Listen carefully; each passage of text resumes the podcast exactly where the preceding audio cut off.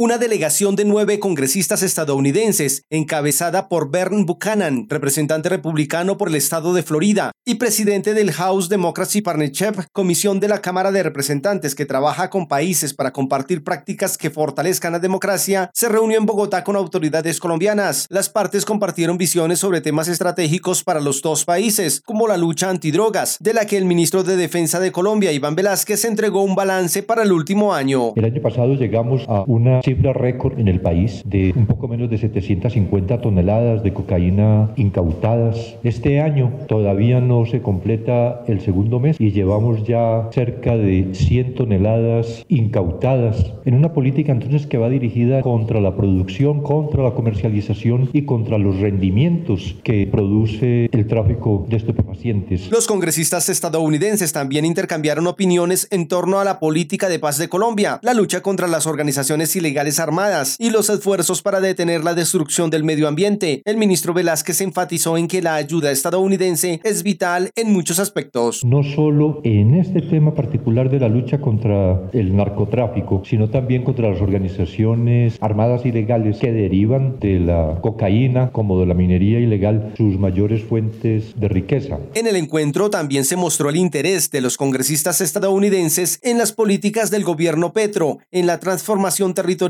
y productiva hacia economías legales y ambientalmente sostenibles, y se resaltó la estratégica relación bilateral que han mantenido los dos países por más de 200 años. Manuel Arias Naranjo, Voz de América, Bogotá, Colombia.